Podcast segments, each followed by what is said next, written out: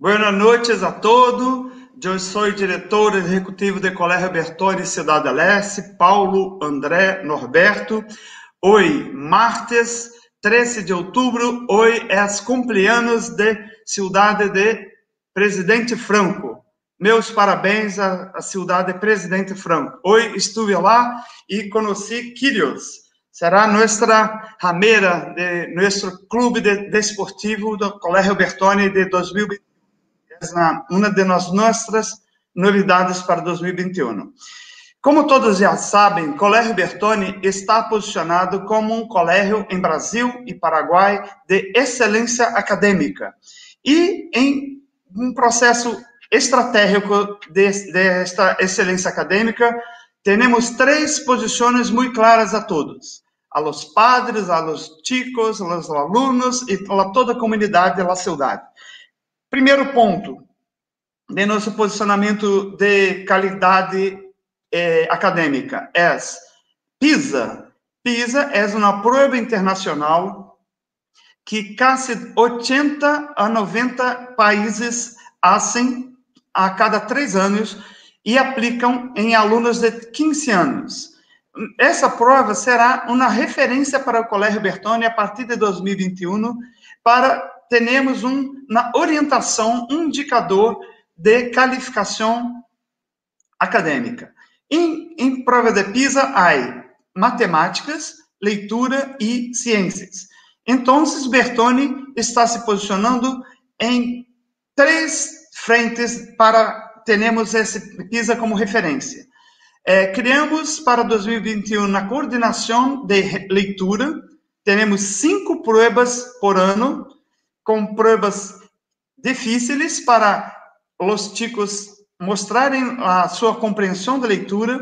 Temos em matemáticas aulas ou mapa para ninhos selecionados para uma, uma turma de, de competência, para competência do mapa.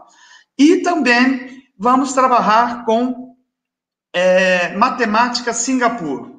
E no, na, na, questão de ciências, trabalharemos com.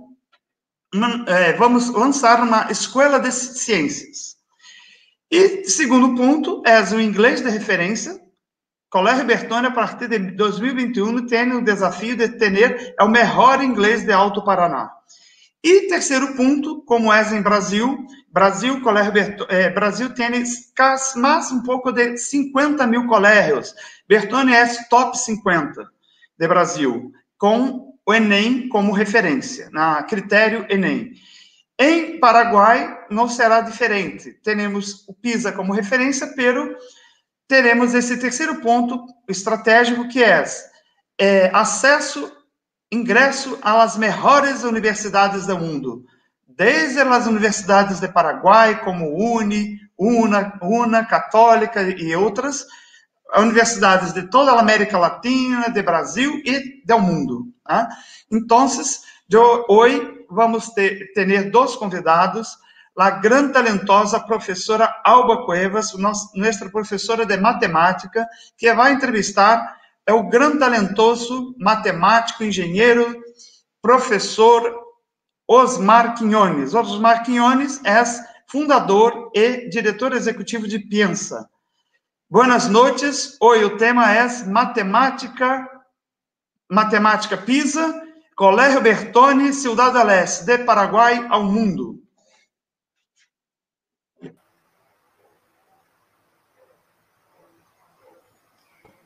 Muy buenas noches. Muchas gracias, eh, director Pablo, director ejecutivo del Colegio Bertoni Paraguay, por la presentación. Les saluda la profesora Alba Cuevas, yo soy profesora del Colegio Bertoni, eh, profesora de matemática del tercer ciclo. Como dijo el director, vamos a estar hablando en esta live de una de las bases del proceso de enseñanza del Colegio Bertoni, que se refiere al informe del programa PISA, Programa Internacional de Evaluación de Estudiantes, como estuvo comentando también, que se da en más de 80 países y es un estudio llevado a cabo por la Organización para la cooperación y el desarrollo económicos. ¿Qué es lo que mide esta prueba? Mide el rendimiento académico de los alumnos y abarca tres áreas importantes que son como la lectura, las matemáticas y las competencias científicas.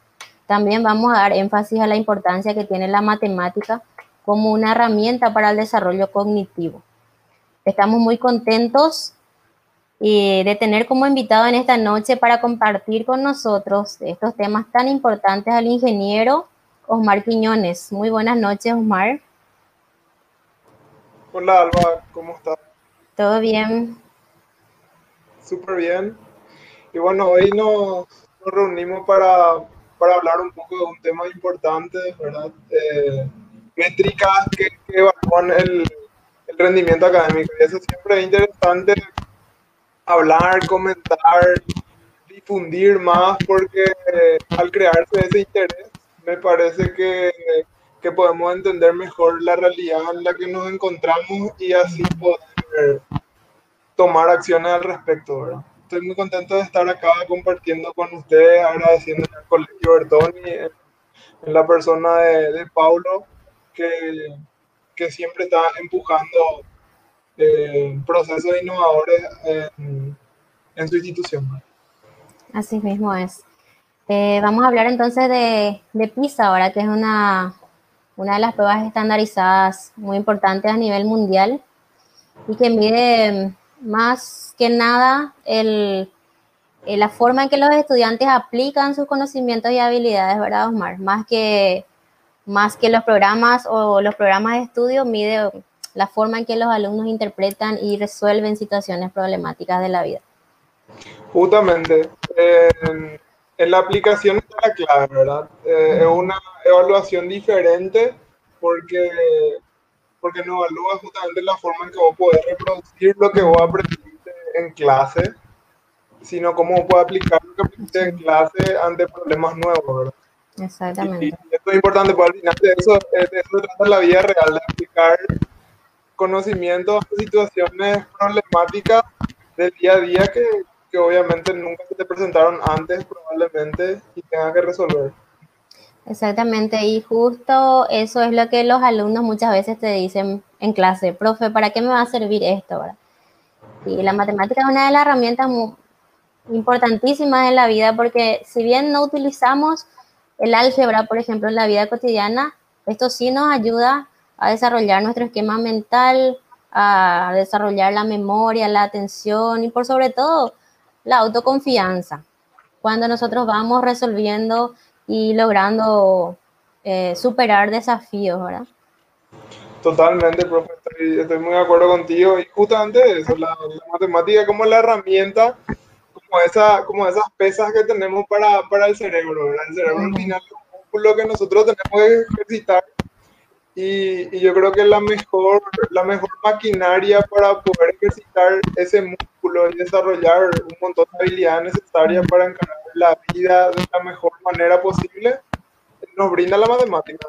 Eh, eso es certeza, por la experiencia, no solamente por, por porque me gusta muchísimo la matemática, eh, sino por, por, la experiencia que tengo de, de, compartir con gente a la que le ayudó mucho la matemática para desempeñarse en cualquier ámbito de la vida, mm. ya sea en algo eh, relacionado con ciencia y tecnología o la propia matemática o, cuestiones al parecer un poco más alejadas como, como, áreas de la salud, etcétera, en donde igualmente gente que, que tuvo la oportunidad, se dio la oportunidad de desarrollar habilidades con matemática, de valorar el área, de poder aprovechar para visitarse, eh, se está destacando en, en, todas, en todas las áreas, en cualquier área. Así mismo es. Te cedo la palabra entonces, Osmar, para que puedas eh, compartir con nosotros sobre este tema tan importante. y a medida que vas, que vayas eh, haciendo tu presentación, vamos conversando sobre eso, ¿verdad? Sí,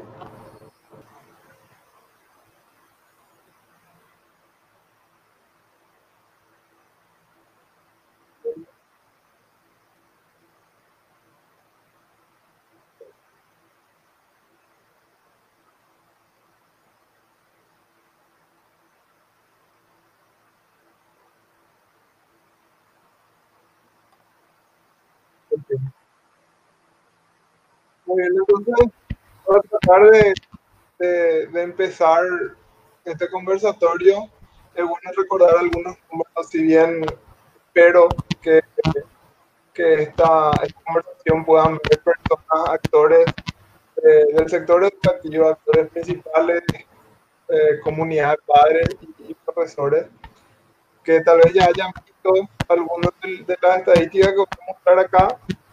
Sin embargo, es importante que entendamos de, de qué se trata, porque al final son los datos los que nos, nos dan información necesaria para poder orientar de manera eficiente las acciones que vamos a tomar. Entonces, como comentó ya la profe Alba y, y Pablo también un poco, está un programa de la, de la Organización para la Cooperación y Desarrollo Económico, que es una organización internacional que se preocupa por, por, por políticas, digamos, que, que, que, que desarrollen social y económicamente en nuestras sociedades. Y lo que el objetivo principal de PISA es dar los datos sobre la calidad, y eficiencia del sistema educativo para tomar decisiones más informadas, para evaluar nuestras políticas públicas, por ejemplo, en el caso de, un sistema educativo nacional como el nuestro. Entonces, se, se, aplica, es importante saber y orientarnos que se aplica a estudiantes de 15 años. Y es muy diferente como ya conversamos recién con la profe Alba de, de, las, de las evaluaciones tradicionales, ¿verdad? Entonces, no, una evaluación donde vos tenés que reproducir, por, reproducir lo que vos estás recordando de lo que diste en clase, sino vos tenés que ser capaz de extrapolar lo que sabes más allá de la disciplina temática y aplicar ese conocimiento de forma creativa a situaciones nuevas, ¿verdad? Y poder demostrar así estrategias de aprendizaje. Nosotros rendimos una versión, eh, digamos que, que, específica del PISA.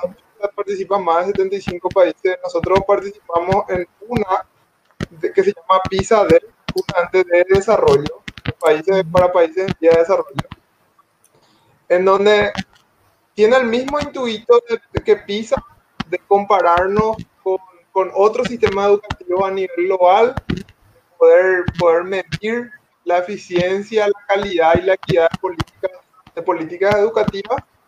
Eh, solamente que tiene esa adaptación a países en vía de desarrollo y participan eh, estos países que están en Camboya, Ecuador, Guatemala, Panamá, Paraguay, Senegal y Zambia. Y lo que busca es desarrollar la capacidad para administrar y usar los resultados de una evaluación a gran escala como es PISA. Entonces, PISA busca dar, dotarle esa capacidad a estos países que están participando de, de esta este plan piloto, mm. que ya empezó en el 2015, que se hizo todo una, un, análisis de estudio en Paraguay para ver si se podía, si Paraguay era elegible para llevar a cabo esta prueba, y nosotros sí tenemos, tenemos esa capacidad mínima desarrollada para poder llevar a cabo, llevar adelante este, esta prueba estandarizada. Entonces, el 2017 fue la primera vez que se aplicó y yo voy a mostrar acá algunos datos interesantes sobre que, que, es, que está en la página del informe nacional de PISA, que fue aplicado en el 2017. Como dije, es una evaluación muestral, no es como el SNEPE, por ejemplo, que, que el Sistema Nacional de Evaluación eh, de Procesos Educativos, que tiene el propio Ministerio de Educación, que es, que es censal, ¿verdad? A un censo se le aplica a todos eh, el, PISA es muestral, entonces nos da, se toma una muestra de la población para poder, para poder analizar o extraer los datos. Muy bien. Bueno, el PISA ya es una prueba que, en donde están determinados los niveles eh, de acuerdo a la puntuación que vos consigas en la prueba, los niveles de conocimiento, los niveles de competencia que vos tenés que en este caso el, estudiante tiene. Entonces, tenemos los cuatro niveles superiores, que es encima del básico. El nivel 2 es el nivel básico, en donde los estudiantes empiezan a demostrar competencias que le van a permitir participar de manera efectiva y productiva en su vida como estudiantes, trabajadores y ciudadanos, que es el nivel al que queremos, al que apuntamos básicamente, ¿verdad? y los tres niveles, los tres niveles inferiores que, que están por debajo del nivel básico, en donde estas competencias que, que, que, le permitan participar de manera efectiva y productiva en su vida no son logradas por los estudiantes. Entonces, digamos que esos tres niveles inferiores son los niveles de aplazo. Y como vamos a hablar de matemática, eh, el informe del ministerio nos muestra estas estadísticas específicas, eh, en donde nos dice que básicamente solo 8 de cada 100 estudiantes en, en Paraguay, según la muestra que se tomó, alcanzan el nivel mínimo requerido, que es el nivel básico requerido, que es el nivel 2. Entonces, el 92% de la, de la muestra que se tomó eh, están aplazados, digamos. Esto es lo que nos mostró. Y el promedio de América Latina el que se ve al lado, ¿verdad? El promedio de América Latina nos dice que América Latina, si bien no está tan bien, nosotros, Paraguay, está muy debajo del promedio de, de Latinoamérica. Entonces, en Latinoamérica tenemos el 31% eh, que supera eh, el nivel básico, alcanza el nivel básico o supera. Y en el informe hay algunos datos interesantes que nos ayudan a, a dilucidar un poco mejor la situación. Eh, las competencias en matemática y ciencias al parecer están, y, y no al parecer, sino que se comprueban que están muy relacionadas con el nivel de lectura, por ejemplo, donde si un estudiante no logra las competencias básicas de lectura, eh, es menos probable de que logre las competencias básicas en matemáticas y que logre las competencias básicas en ciencia. Entonces, la lectura, claro, la matemática está muy asociada a la lectura, pues yo tengo que tener la capacidad de comprender, en el caso de de una situación escrita, de un problema escrito, de entender la situación matemática para poder, para poder resolver. Siempre le digo a, mis alumnos, eh, no busquen empezar a, a, solucionar un problema, sino la parte más difícil, ellos, la parte donde generalmente más se frustra a nuestros alumnos, eh, es la parte de entender el problema. Exactamente, así como, como le decimos también a los chicos, de los 10 minutos que tardas en resolver una situación problemática, perdés 7 en comprender y 3 en resolver. Si, si es que desarrolla las capacidades de lectura, también va a desarrollar las capacidades de comprensión y eso se refleja directamente en, en la resolución eh, efectiva de las situaciones problemáticas, tanto en matemática como ciencia, ¿verdad? Así mismo.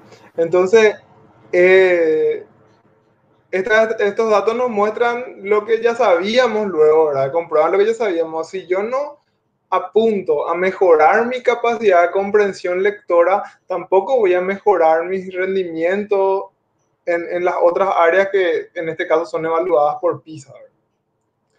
Entonces aprender matemática de una u otra manera también está, está relacionado, muy, muy relacionado, relacionado fuertemente con, con la lectura comprensiva en, el caso estricto. Y bueno, también nos muestran datos eh, interesantes sobre, sobre que el rendimiento en el examen varía según la, condición socioeconómica. es, es peor, el rendimiento es mucho peor, se, nota acá, ¿verdad?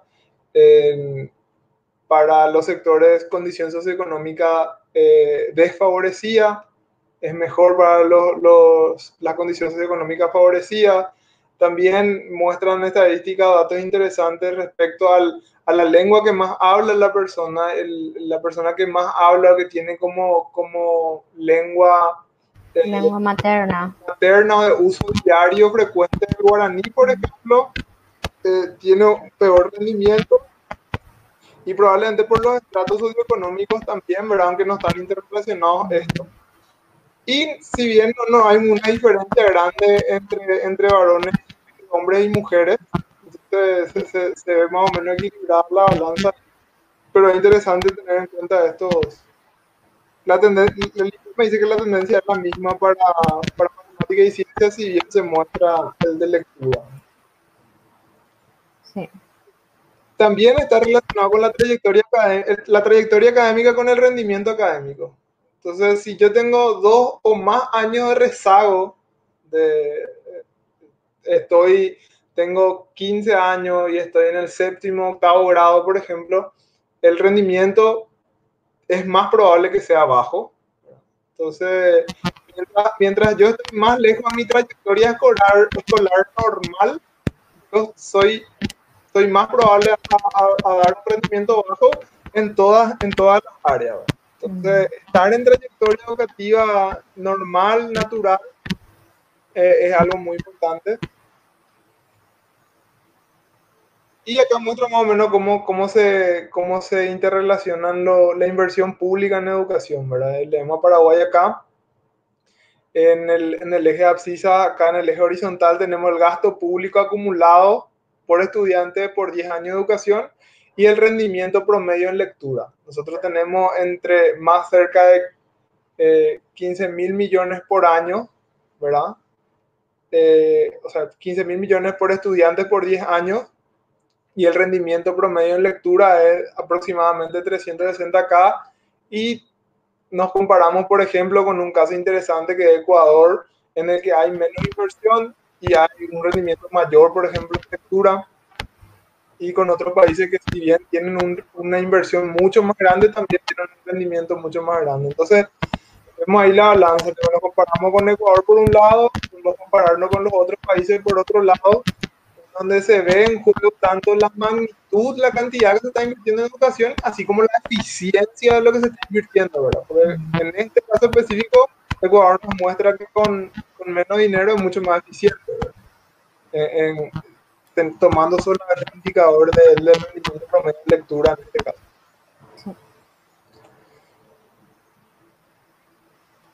Y algo interesante también que menciona el informe es que Paraguay tiene muy poca, muy poco tiempo disponible para aprender. Entonces, en la, muestra que se tomó, eh, nos muestra que tenemos 7.448 horas más o menos de tiempo disponible para aprender comparado con otros países de la región, eh, que el caso de Ecuador, por ejemplo, que es el caso interesante que mencionamos, estamos lejos de ese, tiempo disponible para aprender. Y este tiempo disponible para aprender no solamente está supeditado a, a, lo, que, a lo que establece el, el, sistema educativo, el Ministerio de Educación y Ciencia en este caso, sino hay otros factores muy, muy importantes, por ejemplo, la suspensión de clases. Eh, se suspendieron uno o más clases, eh, tiene un porcentaje demasiado alto. Entonces, si ya tenemos una carga horaria que es menor, sumada a esa carga horaria ya menor planteada por el, por el, propio ministerio, tenemos muchas suspensiones de clases en el año, entonces nos queda menos tiempo para aprender. El ausentismo y la impuntualidad del docente, el uso de tiempo en clase, son factores que, que afectan que afectan el tiempo disponible que, que tienen nuestros estudiantes para aprender y que es algo en lo que tenemos que enfocarnos. Porque acá hay cuestiones más institucionales, por ejemplo, que el ausentismo y la independencia del docente y el uso de tiempo del docente en clase. Bueno. dice mi profesor utilizó su celular durante la hora de clase, casi el 88%, 89% de los alumnos mencionan que sí y el profesor asistió a una reunión, por ejemplo, durante la clase se le convoca a una reunión, el profesor tiene que salir del aula, también es un porcentaje elevado. Entonces tenemos que cuidar a la hora de, de mirar el tiempo que estamos disponibilizando en aula, que tiene que ser como un tesoro, ¿verdad? Porque esto es lo que nos muestra las estadísticas. Tenemos poco tiempo para aprender, tenemos que aprovechar de la mejor manera ese tiempo para poder aprender. Esto, esto es algo que tiene que verse desde la directiva de cualquier institución educativa y diseminarse por todo, por toda la, por todos los estratos del, de, la institución.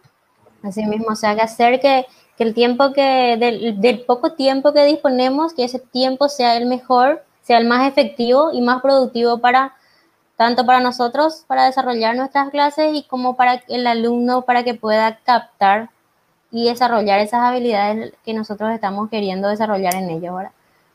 Así mismo, profe. Eh, eso es vital y eso nos muestran, por eso es importante tener información y tener estadísticas y basar nuestra política internas institucionales en, en, cada organización y también, claro, la política de arriba eh, que, que, se basen en esto. Entonces, como, como dijiste, ya tenemos poco tiempo, tiempo que tenemos, tenemos que aprovecharlo de la mejor manera. Y qué mejor manera de aprovechar el tiempo con especialistas, ¿verdad? Hay gente que está en aula, que se formó para poder estar en aula y, poder eh, participar activamente en el proceso de enseñanza-aprendizaje.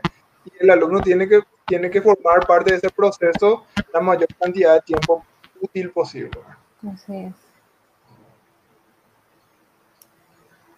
La cuestión de la disciplina también es un problema grave, eso muestra la estadística, ¿verdad? Eh, y eso también altera el tiempo disponible para aprender. ¿Hay algún problema de disciplina en la clase?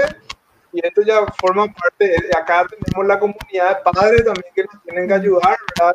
la institución, la, cómo la institución maneja la cuestión disciplinaria, ¿verdad? Y cómo la comunidad de padres, los padres nos ayudan también con la cuestión disciplinaria. Entonces hay varios actores que son muy claves en este proceso. Entonces, como dijimos, está la cuestión institucional. Acá también hay una cuestión eh, de indisciplina en clase que hace perder tiempo. ¿verdad? tenés un grupo o, algunos estudiantes que tienen algunos problemas de indisciplina, que es la, la mayor, la, mayor, la mayor parte de la torta, digamos, y eso te genera una pérdida de tiempo. Administrar, gestionar esa situación te genera una pérdida de tiempo y eso suma también a lo que, lo que venimos conversando. Eh, hay ruido de desorden, el profesor espera un largo rato para que los estudiantes se callen, los estudiantes no escuchan lo que el profesor dice. Entonces son estas cuestiones que se tienen que tratar muy puntualmente para aprovechar, como dijimos, mejor el tiempo que estamos con ellos, con nuestros estudiantes en aula. A esto también le podríamos agregar, ¿verdad? La, la, materia en sí, ¿verdad? Como estamos hablando de lo que es matemática, entonces hay, hay muchos alumnos que simplemente le decís matemática y es como que cierra, ¿verdad? Su mente para aprender. Y yo, yo le suelo decir a los chicos, bueno, eh, vamos a hacerlo lo mejor posible para que pueda agradarnos la materia si nosotros tenemos esa, esa, afinidad con la materia, si nosotros logramos comprender lo que, no, en lo que nos va a ayudar la matemática como herramienta, entonces sí, vamos a procurar de, de poder prestar y prestar atención y aprovechar el mayor tiempo posible, ¿verdad? De mejor también aprovechar mejor las clases. Así mismo. Yo creo que el profesor de matemáticas hoy y siempre, ¿verdad? Mm tiene que tener un rol de, de coach ¿verdad? Porque vos tenés que desarrollar esa mentalidad, como esa es una realidad, lo que vos estabas mencionando, profe Alba, es una realidad. El alumno en general se ve bloqueado ante la disciplina misma y, y, nosotros tenemos el gran desafío de desbloquearle a ese alumno. Entonces, ahí, ahí hablamos un poco de mentalidades, ¿verdad? De que, ¿Qué mentalidad yo quiero desarrollar en el alumno? Eh, ¿Va a ser una mentalidad de crecimiento o una mentalidad de estancamiento? De que él permanezca y que él solo tenga que de alguna manera salir de ese estado porque yo no, no puedo hacer de que él salga de ese estado. Entonces, lo que nosotros, por ejemplo, de piensa trabajamos mucho es implementar esa mentalidad de, de crecimiento en el alumno, de que el error no se vea como algo catastrófico y algo que se pune todo el tiempo, ¿verdad? Eh, sino ver como una oportunidad de poder seguir aprendiendo. Entonces, eh, a mí me encanta Joe Bowler, por ejemplo, y le, leo mucho a ella porque, porque admiro mucho su trabajo y lo que hacen en YouTube. Eh, y justamente enfatizan y ella organiza mucho las investigaciones que hay al respecto de cómo nosotros asimilamos los errores y las equivocaciones. Y en matemática todo el tiempo pasa eso. Nosotros en matemática tenemos que saber administrar los errores y ver el error como una oportunidad de, de, aprender algo interesante, de crecer y no como una, como lo que se ve hoy es, algo frustrante, algo que nunca lo voy a poder hacer. Imagínate, esa es la mentalidad que estamos creando. Yo no soy bueno para esto realmente no, no, nací, no nací luego con, con, la cabeza inteligente, la matemática es solamente para personas inteligentes. Entonces hay una serie de mitos que hay que, que hay que desmentir con ciencia. Yo a mí me gusta siempre desmentir con ciencia. Hay una serie de mitos que hay que desmentir y una mentalidad que se tiene que crear en el alumno. Y eso no es un trabajo obviamente sencillo, ¿verdad? Un trabajo longitudinal y como cualquier trabajo longitudinal en el tiempo es un trabajo que requiere mucho esfuerzo, constancia y disciplina por parte de nosotros los docentes. Exactamente. Eh, depende mucho que tu alumno consiga algo, depende mucho de la creencia del profesor. Si el profesor cree que el alumno puede, entonces por supuesto que va a poder. Eso es lo que yo tengo siempre en mente, ¿verdad? El alumno puede en cuanto a lo que su profesor cree que él va a poder. Y es lo que está diciendo ahora, incentivarle a los chicos a, poder em, salvar o resolver eh, situaciones o desafíos y no quedarse eh, eh, en el fracaso, ¿verdad? Como decís, matemática es aprendizaje, error, aprendizaje nuevamente y eso, ¿verdad? Totalmente. Y el rol del docente también, o sea, ¿qué papel yo quiero jugar como docente?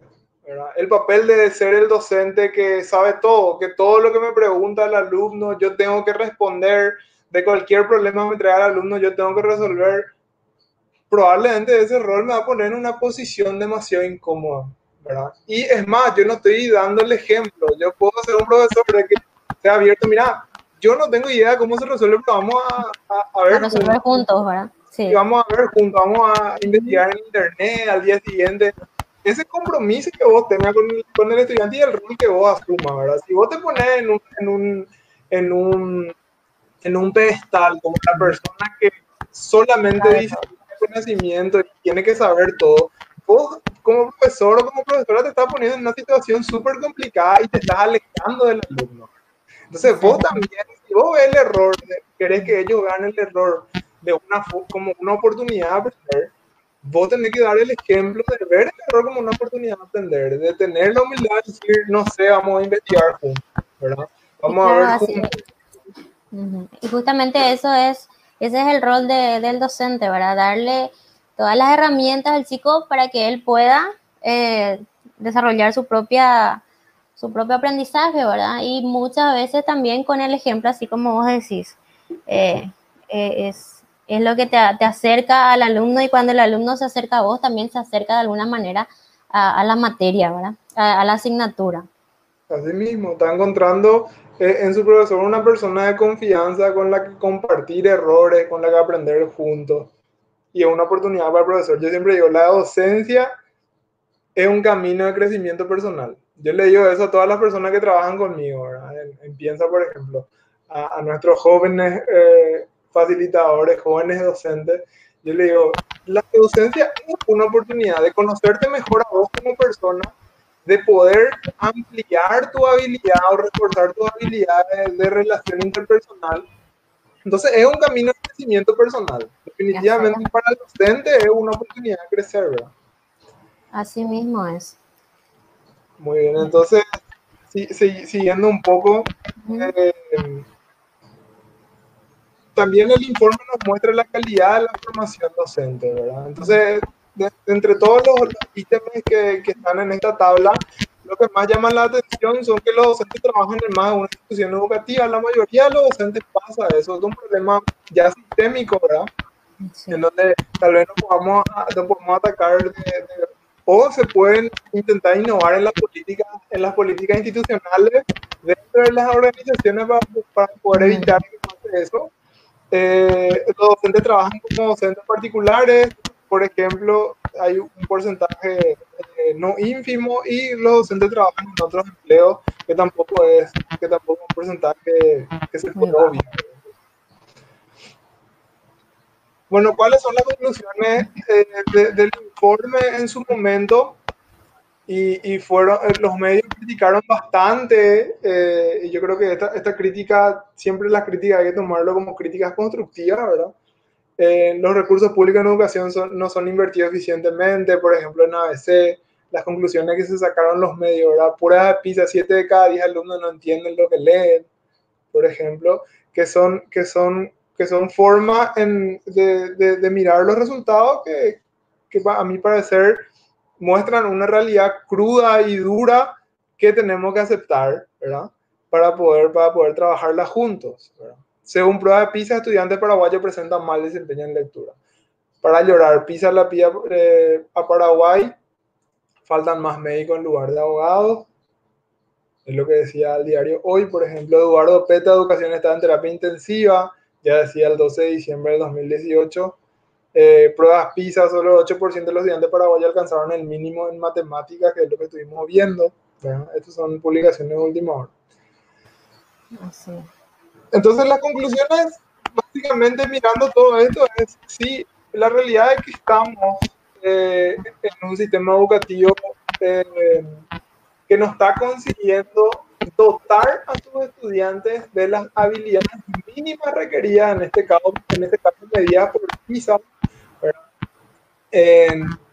para que para que puedan ser felices en la vida. Eso yo le digo, ¿para qué estudiamos? ¿Para qué nos queremos desarrollar nuestra habilidad cognitiva? Y para ser personas más felices, porque vamos a tomar mejores decisiones en nuestra vida si nosotros desarrollamos mejor esto que tenemos acá dentro de la cabeza que se llama cerebro y podemos entenderlo mejor.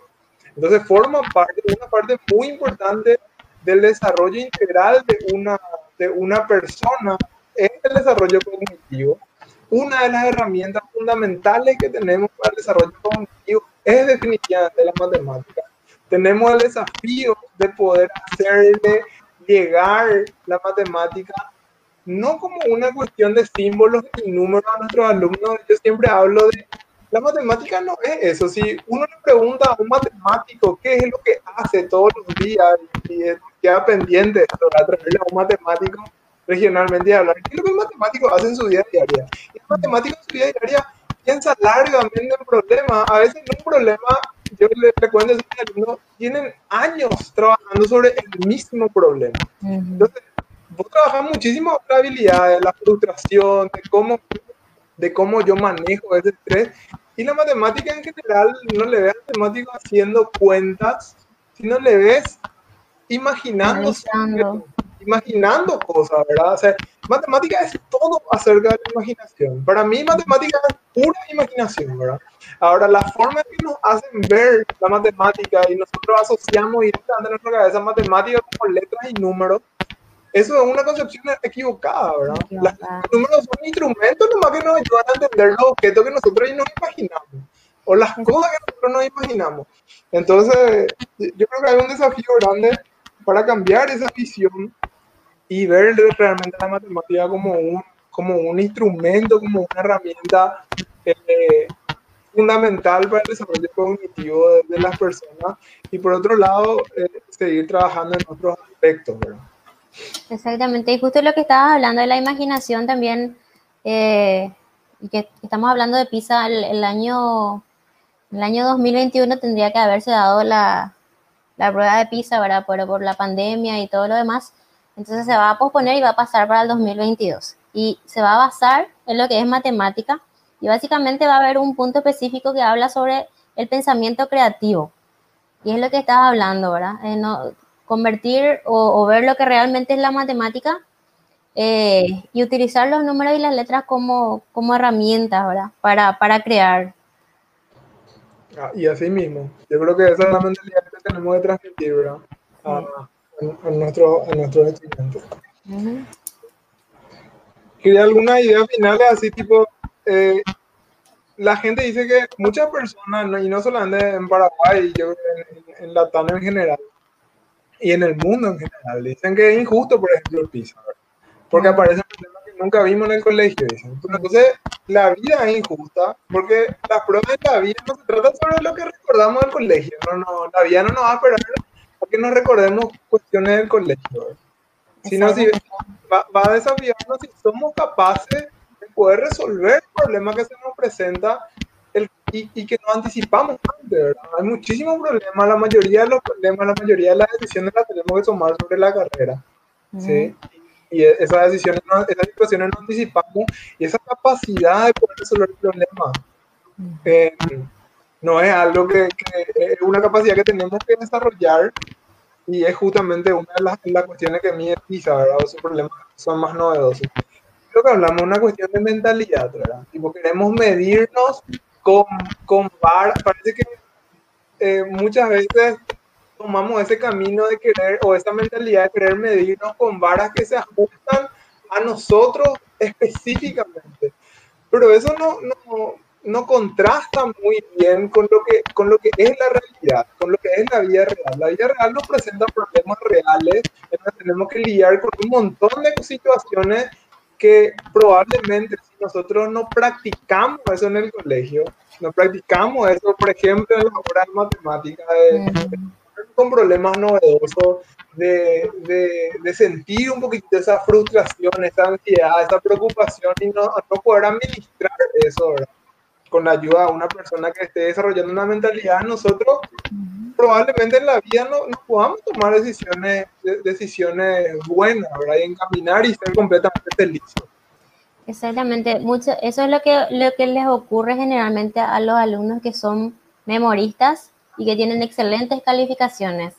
Terminan, terminan su proceso educativo en el colegio, intentan ingresar a una carrera y, generalmente no, no, ingresan, ¿verdad?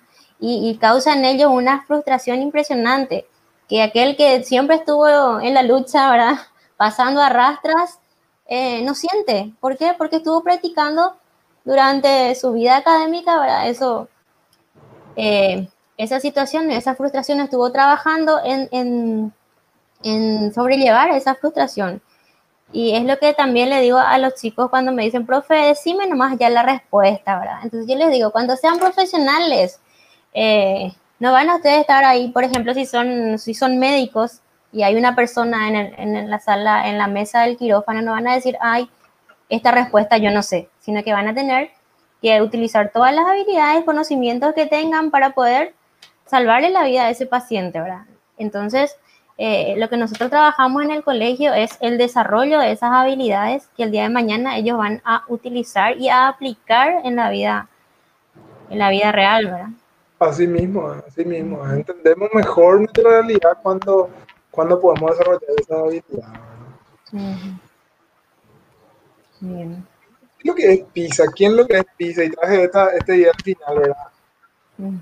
los mejores pensadores del mundo, muchísimos, siendo expertos, educadores científicos de los países participantes, ayudan a construir esta evaluación. O sea, esta evaluación no es que está determinada por un grupito de personas, es más o menos lo que, lo que se llama acá un crowdsourcing, tipo como, como una colaboración conjunta, pero de conocimiento para desarrollar esta prueba.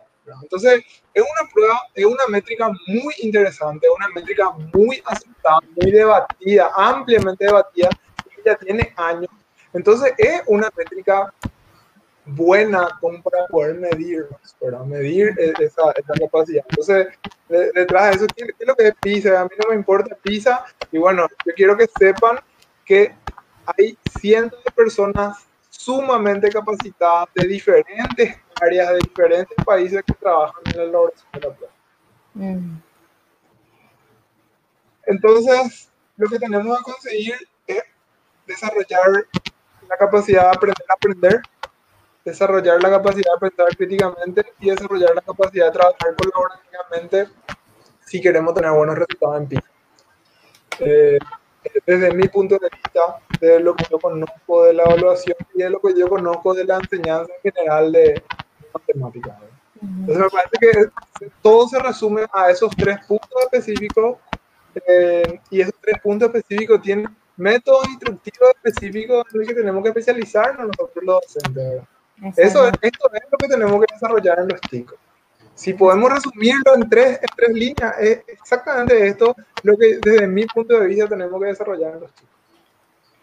Así mismo, y en el, el Colegio Bertoni quiere utilizar esta métrica o estos parámetros que, que, que utiliza PISA, ¿verdad? Entonces, desde tu punto de vista, eh, ¿qué es lo que el Colegio Bertoni tiene que hacer para que sus alumnos puedan ser capaces de lograr eh, cumplir estos, estos desafíos ¿verdad? Que, que, ofrece PISA, de lograr estar entre los estudiantes que tengan, si bien el nivel básico o un poco más al básico eh, en estas pruebas. Y bueno, hay, hay, hay muchas, eh, hay muchas muchos caminos, muchas riendas que tomar. Y estuvimos hablando un poquito antes de eso.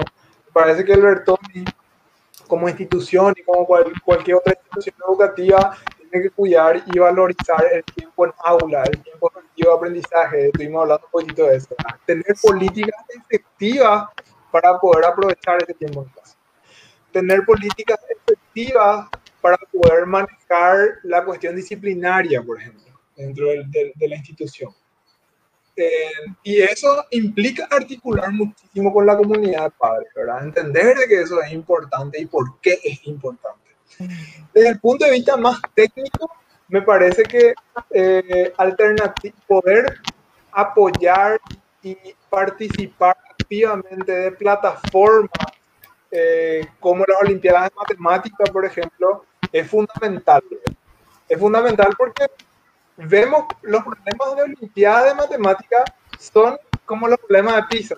Unos son novedosos, ¿verdad? O sea, no, no hay, en un examen de, de Olimpiada de Matemática se cuida muchísimo la cuestión de, de, de, de lo novedoso, ¿verdad? Que son problemas inéditos que nunca antes salieron en otra prueba.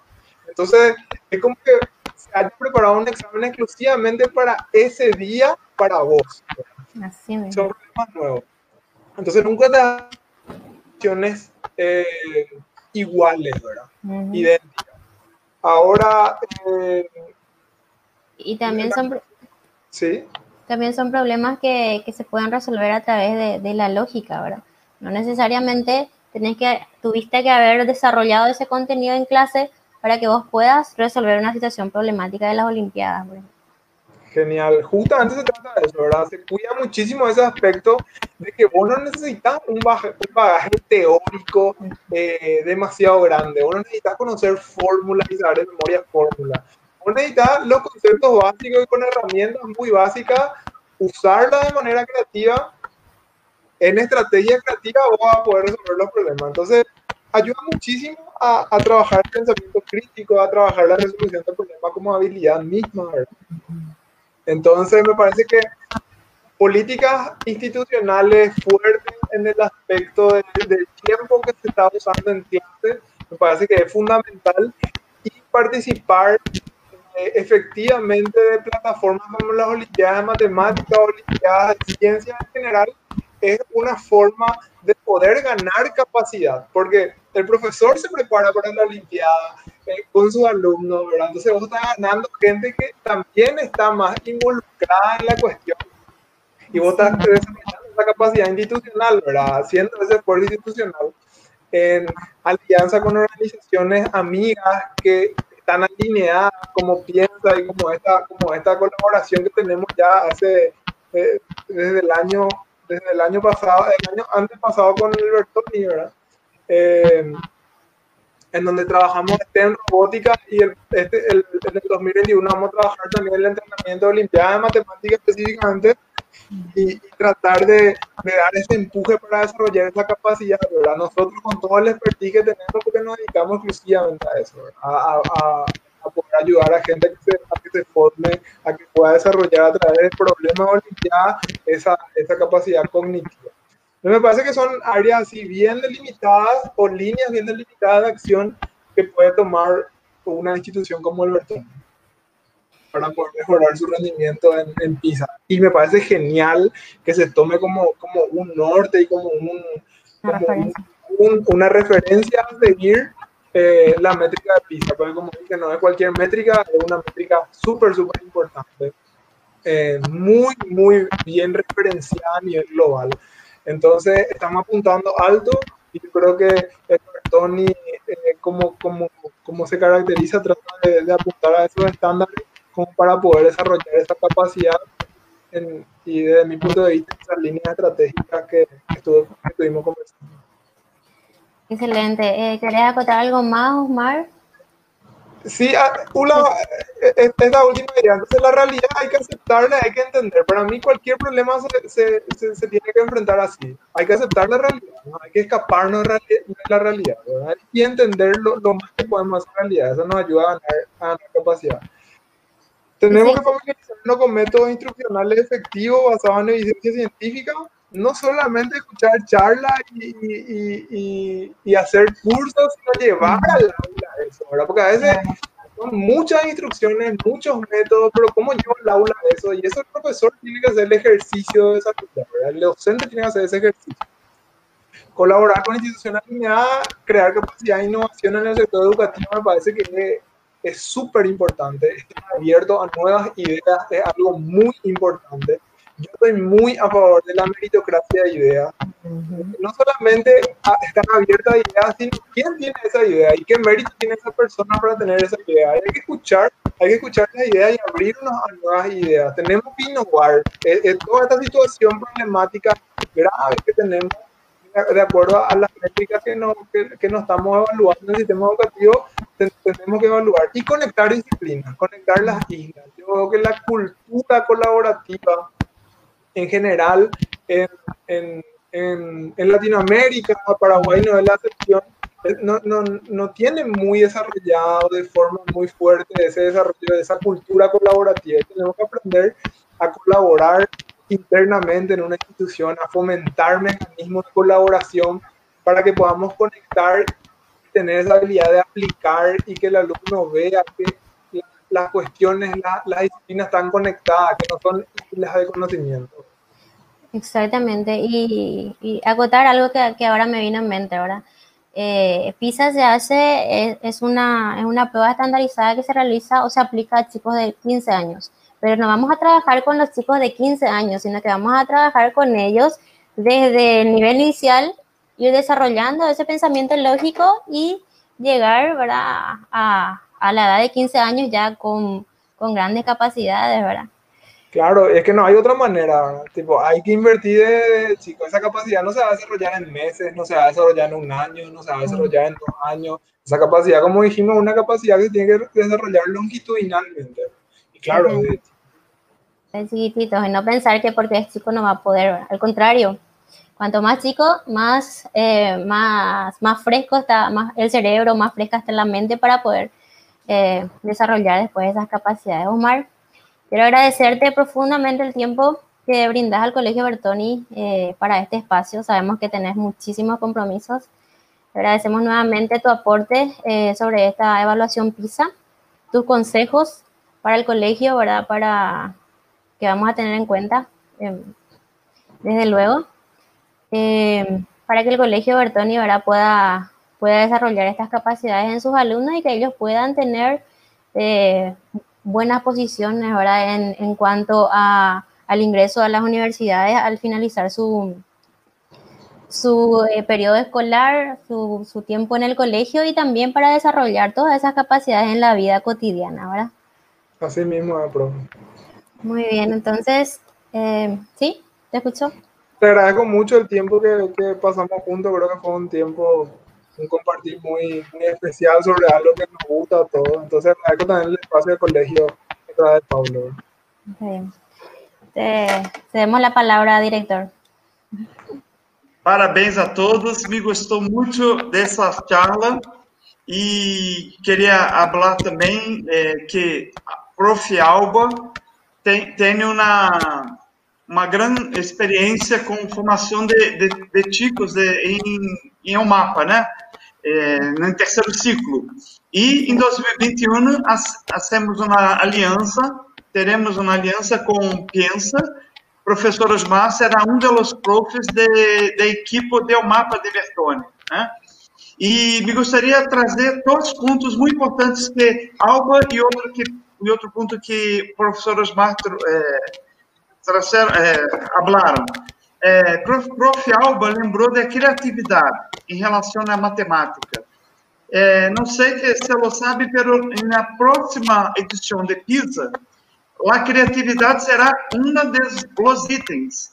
Penso, não, não se sabe ainda como se, se cobra, como se será a criatividade na prova, eu penso que será em, em leitura, em ciências em matemática, né? Penso que há, é, há provas mais criativas para testar a criatividade dos niños. E, e uma frase muito interessante que Osmar falou que me gostou muito. Matemática é imaginação pura, algo assim. Não é isso? Boas noites a todos. Jueves teremos uma, mais uma charla, mais uma live de Colégio Bertoni sobre equipo Strike, de FRC. É, colégio Bertoni Cidade do Leste é o único colégio de Paraguai que tem FRC em colégio de ensino médio. Então, hasta jueves. Graças, profes. Boas noites a todos. Boas noites. Colégio Bertone, Cidade do Leste, de Paraguai ao mundo.